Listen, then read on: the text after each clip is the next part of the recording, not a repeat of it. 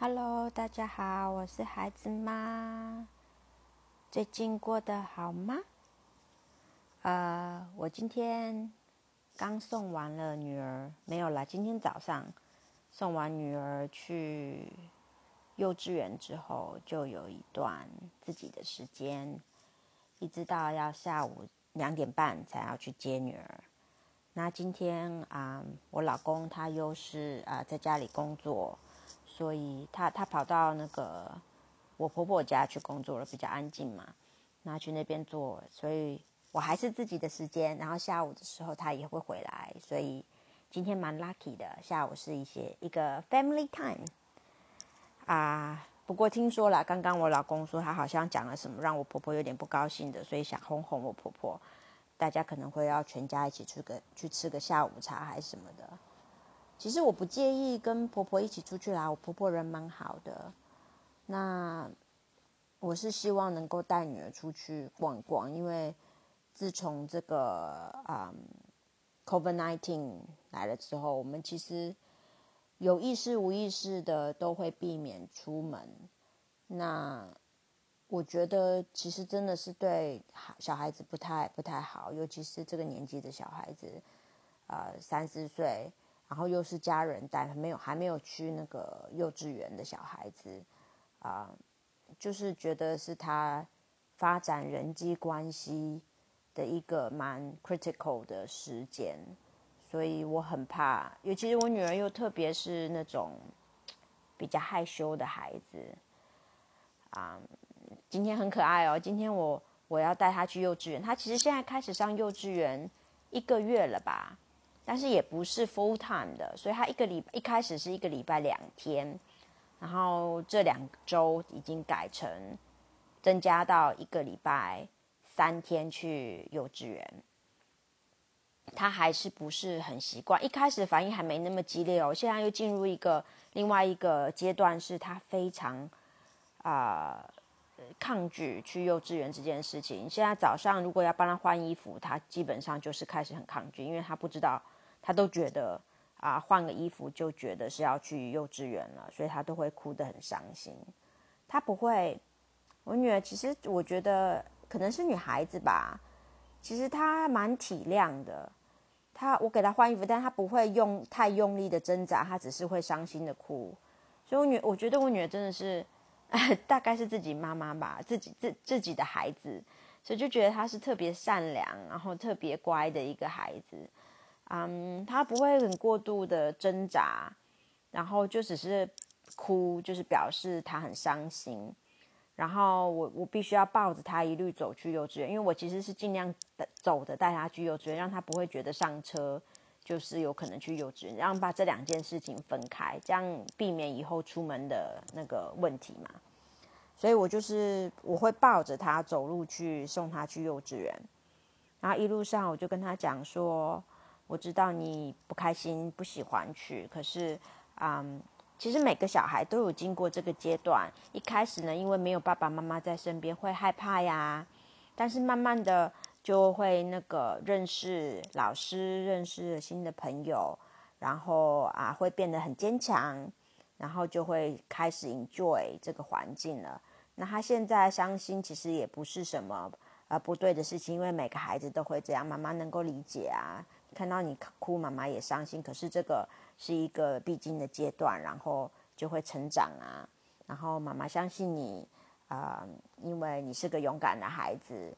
那我可以看到你这段时间的努力，还有越来越啊，跟老师啊，他现在有比较相信老师嘛？老师都愿可以让老师帮他换尿布啊之类的。然后我就说啊，妈妈觉得很 proud 啊。然后因为你是个这么。勇敢的孩子，你一定可以做到的。一路上就开始跟他这个样子洗脑，他就静下来，就听我讲这些这些哩哩啦啦的妈妈经。然后，然后他还会有的时候会给我一个那一些那个回应啊，我就说：“那你是勇敢的孩子，对不对？妈妈相信你的，对不对？”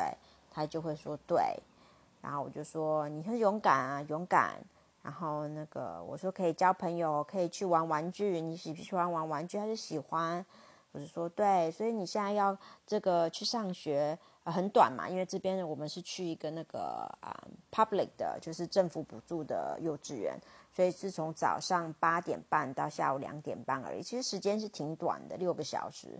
那我就说你就啊在这短短的时间内努力的去玩，然后妈妈一下子就来接你了。然后早上啊，就吃了 morning tea 啊，吃了 lunch 啊，然后跟老师唱唱歌之后，哎，妈妈就是妈妈来接你的时间了，很快，所以这段时间要尽量好好的 enjoy 什么什么什么的。然后就对对，然后然后到了幼稚园之后，通常到门口之后，他就会开始尖叫大哭。这次不会哦，我就他很安静的让我把他抱进去，我把他放下来，他也很努力，我可以感觉到他忍住不要崩溃的那种。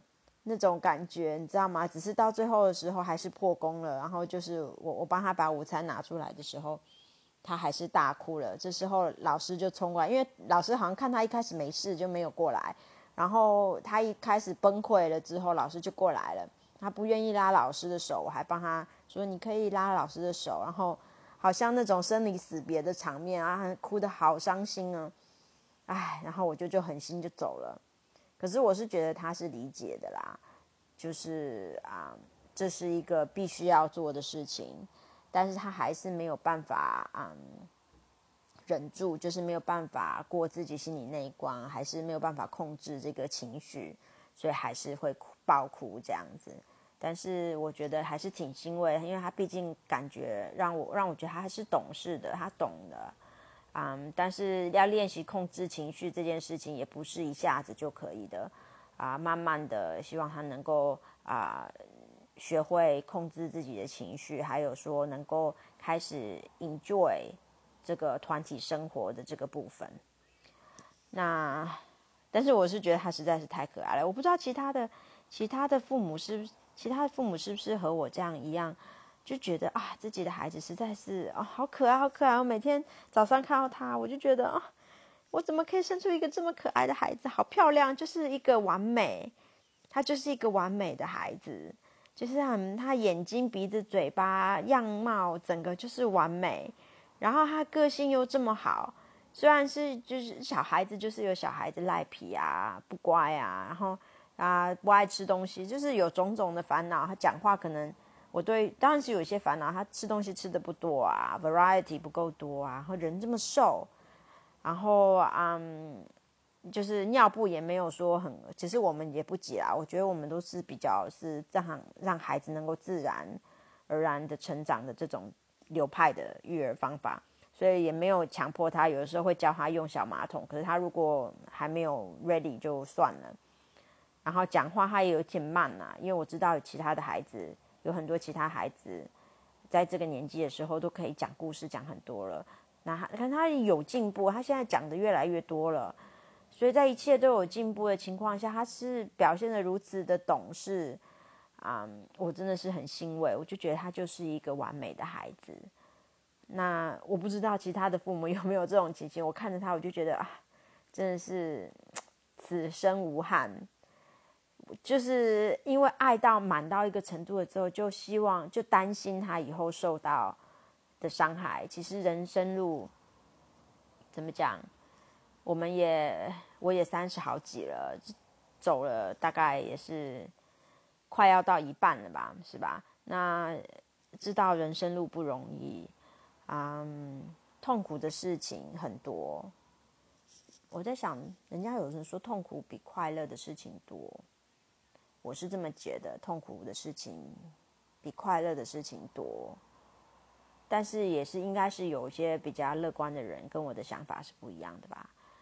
那我我我是觉得，啊，对，苦苦苦难特别多，需要先学习长成长，一路走来就是不是容易的事。所以就爱爱满到了一个程度，就觉得开始无故的伤心，你在感伤妈妈的感伤吧，就说啊，你以后要经历的啊一些痛苦啊，比如说一些失败、伤心，在自信心成长的过程之中啊，需要经历的事情啊，失恋啊，会不会有人欺负你啊？你会不会保护自己啊？你可不可以啊？就是有这些伤感，因为这种都是一个学习的过程，不可避免的。我没有办法一路这样子保护他到最后，然后就觉得很心疼，就为了还没有发生的事情而心疼。哎，哎，讲到这些感伤的话，真是不可避免啦。那让我的流派是让孩子自然成长嘛？我觉得其实有时候啊，父母过度的干涉对孩子是不好的。可是又很难不过度的干涉，所以要抓好那个度，这就是人当父母的对我来说的一个课题吧。那 anyway，在我这个早上我做了什么东西啊？我终于把那个啊，那叫什么来着？回到十八岁的韩剧给看完了，那种快速的版本啦，就是在那个 YouTube 上人家看完了之后讲的那个版本，这样也花了。这这个 YouTube 的 clip 是多少？一百零二分钟。其实我已经试着想把这一百零二分钟看完好几次。我好像从两天前哦，昨天来，其实也没两天前，昨天一整天都试着想要把它看完，没有办法，一直被打断，一直一直一直的被打打断。终于今天早上有有时间把它看完了，然后就觉得啊，其实看起来虽然我没有看正版的，慢慢的看那个看那个韩剧。但是我觉得看起来是一部好剧呢，就是怎么讲，刻画了很很很 relatable，对对我同样对我来说是很 relatable，因为我我身边也是基本上就是父母兄弟孩子跟自己的另一半，然后孩子对孩子的担心，孩子的成长，然后都希望能够插手，他能够回到十八岁，然后去帮助自己的孩子，真的是太棒了，然后。呃，对于自己伴侣之间的沟通啊，还有真的年纪到了这个程度，然后自己有孩子的时候，特别特别心疼自己的父母，但是同时又没有办法能够，你知道，全力的去啊照顾自己的父母，这又是一点遗憾的事情，因为现在的精力被分散了嘛，也有自己的孩子跟自己的啊伴侣。需要花费心神去照顾，那虽然虽然是说啊，希望能够为自己的父母更那个付出更多，很怕很怕，就是说啊，失去了这个机会，但是同时，呃，心力也是被分散了，没有办法照自己的想想那样做，啊，这些苦处啊，这些。啊，有的没的感伤，都是特别能够 relate 到这个剧。我觉得看起来好像是蛮好的一部一部剧本，然后演的演的也是在那种那种笑中带泪的那种感觉，推荐哦。大家有空的话可以可以去看一下，然后没空的话也可以看一下这个快快速版版本。然后呢？啊，为什么又今天又有又又来跟大家分享了？是因为我又看了这个啊，这个人是叫什么来着？啊，文森说书，文森说书说书的这个这个这个 YouTube 录的一集。我为什么点进去？其实我平常没有在追这个这个人的啊 YouTube。但是他这个 title，他写说：“为什么你一无是处，却也心安理得？”啊，他说：“TED 著名演讲者告诉你答案，什么什么什么。”这个人听起来，他文文森说书，那意思就是说他常常会看书，然后跟大家讲一下他的心得吧。那他这一集好像不是书，他就是大家看了一些 TED 的一些啊 speech。然后啊，自己综合了一些自己的感想，这样子表现出来。我觉得他这个内容跟他这个这个取的 title 的名字有一点不搭，但是我看了也是很有感触。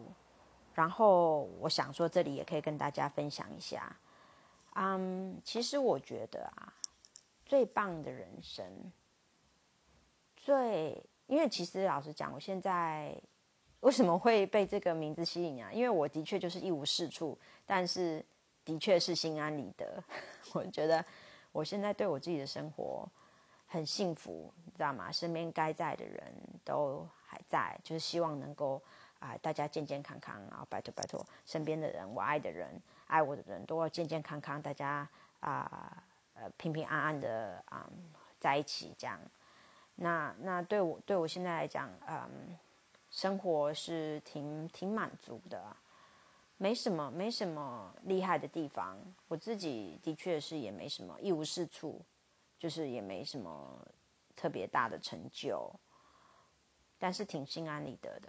可是他这个这个点进去之后，他讲的却却不是这样，他好像这是 more like 他还教大家怎么样能够啊。帮助大家啊，一一步一步的帮帮助自己啊，了解什么对我自己是重要的，什么人生应该要怎么样 prioritize，然后把一些精力放在对的地方，让你不会一无是处，比较比较是这样子啦。那他这里面呢？呃，我觉得让我觉得，哎，这是挺不错的一个方法。是说，他是说有一个巴菲尔的飞机师，因为是当他的飞机师嘛，所以有空有空跟他聊天，就问他说，哎哎，你有没有什么方法方法让让人就是呃让生活活得比较有意义吧之类的，或会达成自己想要做的事情。然后那个巴菲尔就说，OK，好，Now first step，你先把自己人生最想完成的事情。二十五样事情写下来，然后那个飞机师就说：“哦，好好好。”他就写写写写写写写。他说：“OK，在这二十五件事情里面呢，你挑五件你最最最最想要完成的事情。”他说：“好。”他就挑了那五件。然后呢，他说：“OK，那你现在决定有有想法了吗？”嗯，那飞机就是说：“哦，对，那我就应该是把我啊大部分的时间投资在完成这五件事情上，然后剩下闲余的时间，嗯。”投资在其他这二十件事情上，那那个巴菲特就说：“No no no no no，that's wrong。你要把你全部的精力投资在这五件事情上，然后用用尽一切的力量去避免花费精力在那另外二十件事情上，别去完成它，别去理他们，不要浪费你的精力去做这些事情。你只要 focus。”所有的精力在这完成这五件事情上面就对了，不要浪费精力去做其他二十件事情。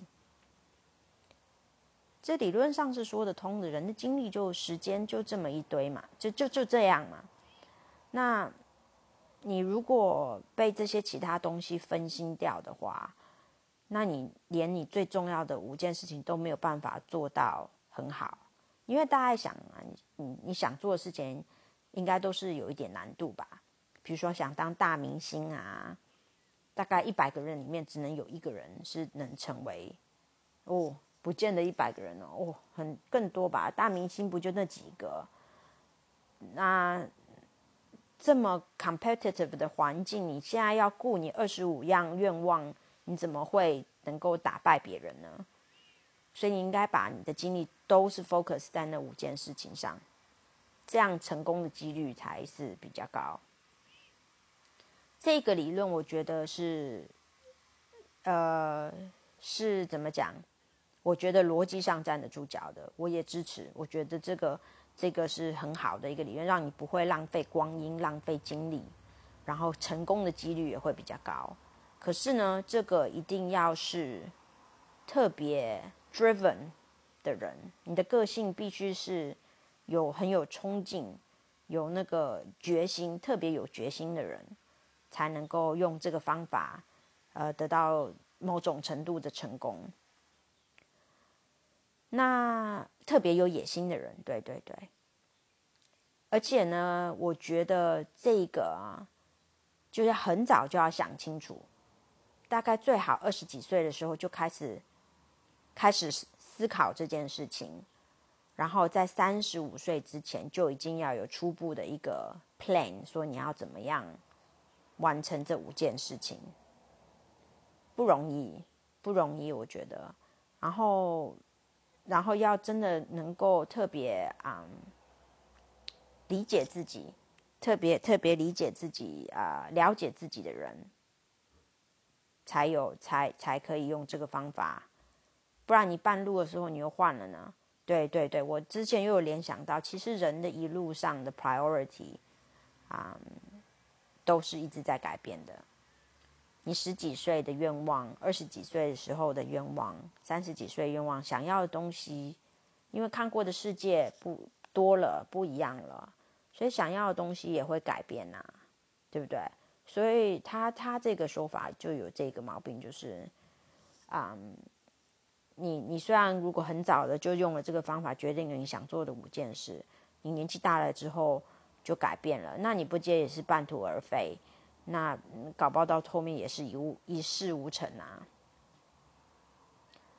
那我就又联想到我之前也是看了，我忘记了很久以前看了一本书，它也是这类的书啦，就。就这类，就是说帮助大家啊，你比较有效率、积极的完成你人生想做的事情。可是，可是那个时候，哎，嗯，那个时候，哦，不是，不是，不是，这本书是比较像是帮助人家嗯建立信心，就是帮助大家觉得自己其实不是一无是处的一个方法。他是说，这个人是说，好，你现在就坐下来，静下心来，拿一张纸笔。然后写下一百件、一百样哦，你人生中想要的事情，你想要的东西，人生想要的东西。然后你就写写写写写写写啊，其实很难。我试着写了一下之后，嗯，很难，一百样耶。然后他就说，你就是要努力，就写下一百样。你写完了之后呢，你就 go through the list，然后把你已经有的勾掉。就是你发你会发现八十 percent 九十 percent 的东西，其实你都已经得到了。你认识你想要的东西，其实有八十 percent 九十 percent 已经有了。所以其实你为什么说你自己是一事无成呢？或者说自己是啊很不 lucky，或者是说嗯不幸福的人呢？其实你已经有了你需要的东西的八十九十 percent 了。试试看吧。我不知道，我自己是觉得哦，我懂，我懂他意思。其实，因为你要写下来一百样事情的话，你会缩小、缩小到基本、到基本、再基本的东西。比如说，随时可以啊出去吃一顿大餐，其实你要的话也是可以啊。或者是说，哦，我希望能够呃跟我的父母一起去啊去旅游啊。这也是可以完成的事情。真的要的话，就排出时间。这个是我还没有完成啊，但是我是觉得该做的事情啊。那就是怎么讲？就像这一类的很多事情，比如说啊，我可以啊带我的女儿去国外玩，也是啦。我女儿我已经带我女儿去了新加坡玩过了一次嘛，这些都已经完成啦。所以呃，老实讲。想做的事情有很多都已经做了，其实人都有一点点这些动力的吧。那就我就想想，就也不是一无是处啊。我这一段时间人生走来这么三十几年，也完成了很多事情啊，也不是一无是处啊，对不对？所以这这个这个是这个是一个啊，怎么啊？建立自信的一个好方法，我觉得像二十几岁，每个人生的阶段都应该要做你那个时候应该要做的事情。对我是希望我女孩的人生是这样，每个阶段都有每个阶段该完成、该去经历、该受的苦，跟该有的美丽的回忆，都该去做。你十几岁的时候该叛逆的时候就叛逆，我还我还不希望他不叛逆呢，有一点叛逆才是对的，因为那段时间就是你嗯认识自己的时候，从小孩要变大人，开始觉得啊，我记得我小时候啊十几岁的时候，因为我妈妈把我照顾的很好嘛，老实讲，你要问我，比如说。要么我说我喜欢什么颜色，我都讲不出来呢。我没有特别喜欢的东西。我妈是说我从小就是这样，就是呃，比如说，嗯，大人不是常常会说啊，你考试啊考一百分，我就给你买一个这个什么礼物。那我都不用的，因为我没有特别想要的礼物。你给我什么我都可以玩，你不给我也我也 OK。没有太大愿望跟需求的孩子，其实这有另外一个说法，就是说，其实那时候我其实是不理解自己的，不对，不了解自己的一个一个状态，所以不知道自己喜欢什么。其实我到现在也是啊，就是我也不太会买衣服，就很需要特别需要别人那个给我 feedback 的那种。然后，嗯，我也不太会花很大的一笔，不太会买奢侈品啦，因为我怕会后悔。因为我对自己的喜好其实没有那么强烈，没有办法强烈到花好几万块钱买一个包。就是我就是这种人，好惨啊！就是，就是，但是，这是我也我也其实也有花很多钱买一样东西。的经历，可是我在想，我是特别喜欢那件东西吗？还是特别喜欢它，呃，所意义上的那个价值？比如说像买那种很贵的太阳眼镜啊，我是真的那么喜欢这个太阳眼镜吗？还是是因为它是那个什么什么牌，然后是戴出去很帅？因为大家知道这很贵，你知道吗？这种这种奇怪的 delay 吗？不知道是不是只有我一个人有这种奇怪的问题哈？但是我我所以现在已经经历过爱花大钱，所以所以呃对，在认识自己的过程之中，就会花很多冤枉钱，跟做很多冤枉的事情。之前曾经砸大钱去买了一台手机，结果用两下就就就就换了。对，那时候就有更新更喜欢的东西出现了，就觉得这真的是特别不值。我觉得对人就是要在犯错的过程之中慢慢认识认识自己。所以要喜欢自己的喜好，有时候也是要花一些冤枉的钱。所以小时候啊，嗯，为了怕浪费钱或怎么样，让小孩子失去那选择的权利的话，也是不太好，因为他他不知道，他没有办法感受到那所谓的。可是，其实换换讲，钱这些东西对孩子来讲就是一个数字，他也不知道多辛苦才去赚来的哈。那我怎么样教他们价值这种东西呢？那我讲到价值。啊，我也是，又今天早上看了很多 YouTube，我又看了那个老高老高与阿莫讲了那个，哎，我忘了他的那个 title 是讲什么了。可是基本上那个 episode 就是在讲说所谓的啊心理经济学。其实人价人对于价值某样东西的价值，在你心里的价值是通过比较而得来的，所以其实。很容易被人家影响，这就是所谓心理经济学啊。像人家做 promotion 啊，然后做放 special，他要怎么写，然后怎么比那个价钱摆在摆摆出来让你比价，会影响到你的选择。之前我就看到一个啊，一个妈妈在网上啊，就很得意的就说啊，你看这个一个盒子啊，那种保鲜盒啊，三块，然后嗯。那个下面那个在特价在三块，然后下面有三个一模一样的保鲜盒包在一起，应该都是那种呃，通常会比较贵嘛，比较便宜。对，三个一起买是比较便宜，是哦十五块。哎呀，你看我聪明的话，当然是三块，现在比这三个一起买还贵，所以我买了四个。那我就心里就想说，你原本是不是只是想买，只是想买一个或两个嘞？就因为看到那三个。那个三个的价钱比你单买三个还贵，得意一冲动之下你就买了四个，哎，这就是所谓的啊心理经济学。他用这种 promotion 的这种比，让你烘托出哦这个真的很便宜，然后你就一时冲动之下就会买了很多，买了必须不需要的东西。我也常我是常常被被这样子影响的，可是。其实这就是人性，因为人其实对于价值这种东西的感觉是很薄弱的，是不是说不对？这只不是一个自身产生的一个一个，就是一个感觉嘛。那感觉就是被比较啊，用用同旁边的东西比较出来，让你产生那个价值感。东西其实不见得那么好，或你那么喜欢，可是旁边就有一个。特别丑的，你就觉得就显得出来这个特别漂亮，你就你就喜欢上它了。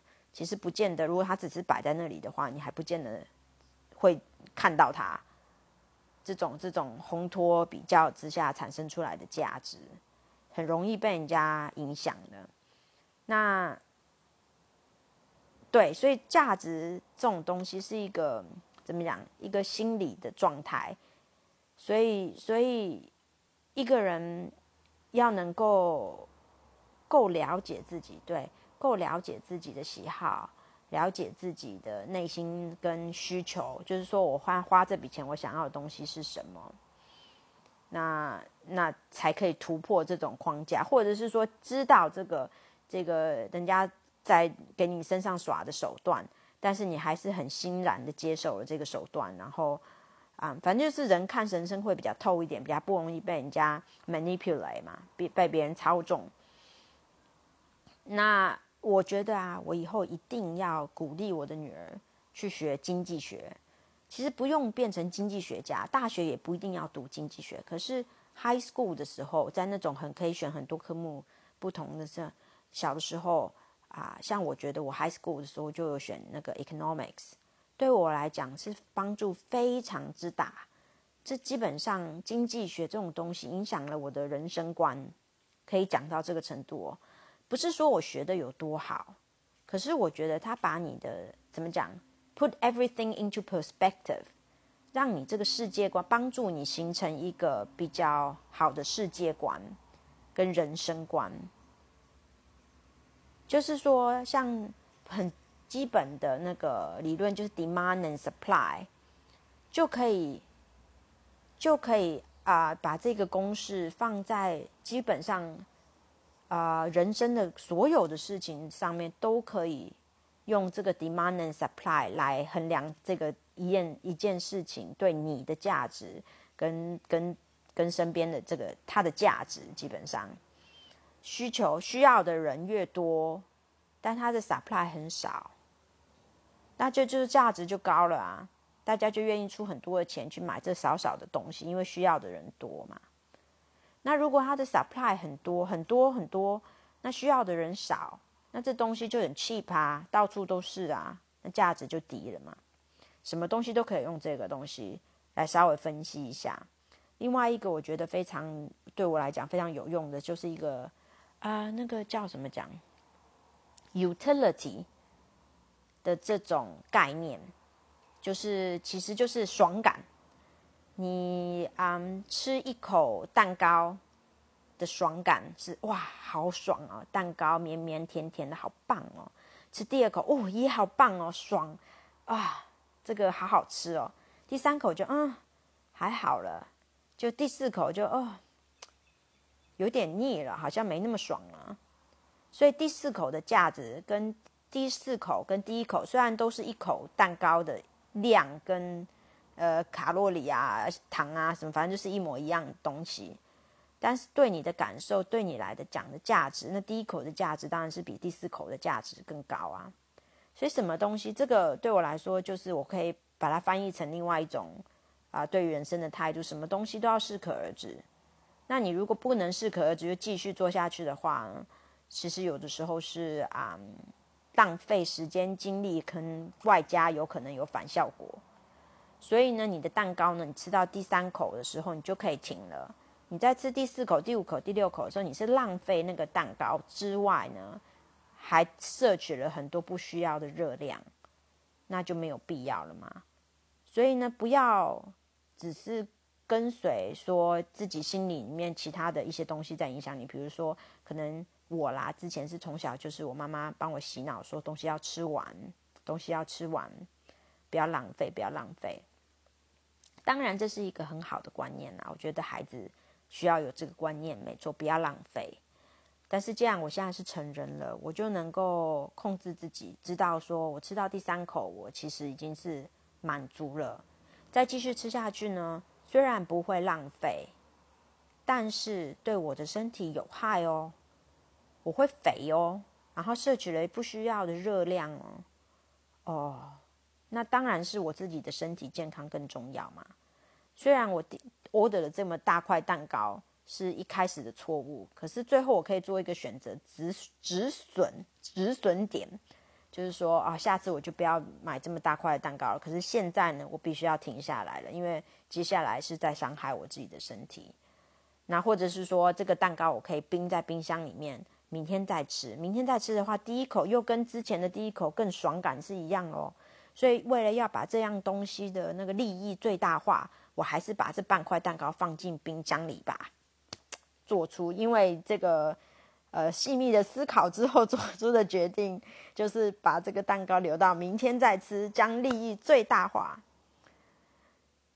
这样听起来有点有一点搞笑，但是我是觉得很多时候的事情都是可以记得的时候想起来的时候，就就用这么这么分析的方法分析一下之后，可以很有逻辑的说服自己去做对的事情啊，对不对？有时候我就吃到第三口的时候，好想再吃第四口哦，因为甜甜的有点那种上瘾的感觉。可是我知道我吃了第四口之后会后悔，因为放到嘴里面之后就觉得说，哎，好像都没有那么好吃，有点腻了，对不对？这也是要从了解自己。然后啊，了解自己，然后有这个理性思考的能力，不要不要那个被这个其他一些不必要的感官去影响到你真真正的决定，然后进而做出一些对的决定。我自己是觉得是对的决定啦，然后就不会后悔，然后也有一个健康的身体嘛，是吧？